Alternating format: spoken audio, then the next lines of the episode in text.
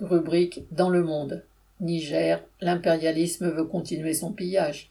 Le 26 juillet, le président nigérien Mohamed Bazoum, grand allié de la France, était renversé par un putsch militaire mené par le chef de la garde présidentielle, Abdourahman Tchani. Macron et le gouvernement français ont immédiatement réagi par des menaces.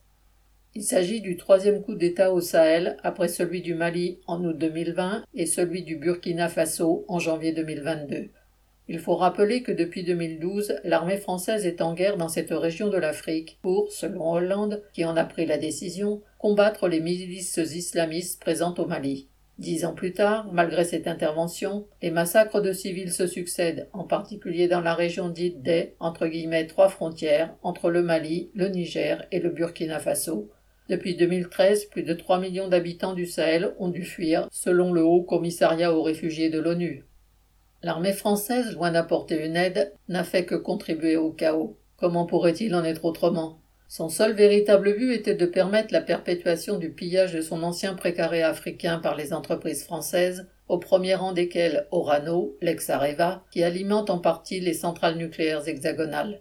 Et si le Niger est le quatrième exportateur mondial d'uranium, c'est aussi l'un des pays les plus pauvres du monde au classement mondial du FMI. Il est 182e sur 187 pays.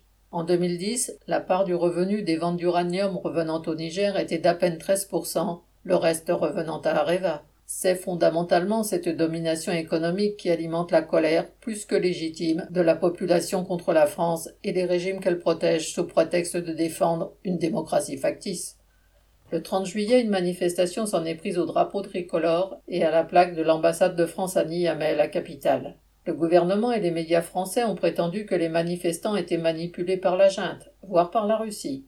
Mais les manifestations au cri de entre guillemets à bas la France n'ont rien d'une nouveauté. En novembre 2021, à Terra, dans l'ouest du pays, la colère de la population était déjà telle qu'elle avait bloqué un convoi de militaires français qui avait répondu en tirant, faisant deux morts et dix-huit blessés.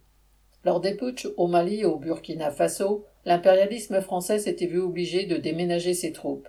Mais face au coup d'État nigérien, il semble que la donne ne soit pas la même.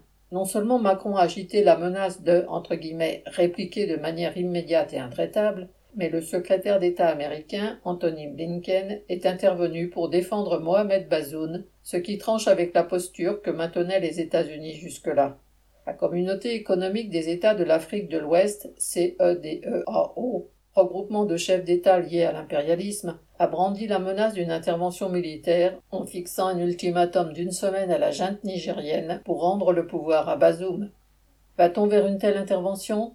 Ce qui est certain, c'est qu'à la suite du putsch, les grandes puissances et la France en particulier sont préoccupées pour leur contrôle des minerais stratégiques de la région et le contrôle du Sahel en général pour pouvoir continuer leur pillage. Elles sont prêtes à passer des menaces aux actes, directement ou par l'intermédiaire de leurs alliés locaux. Thomas Baumer.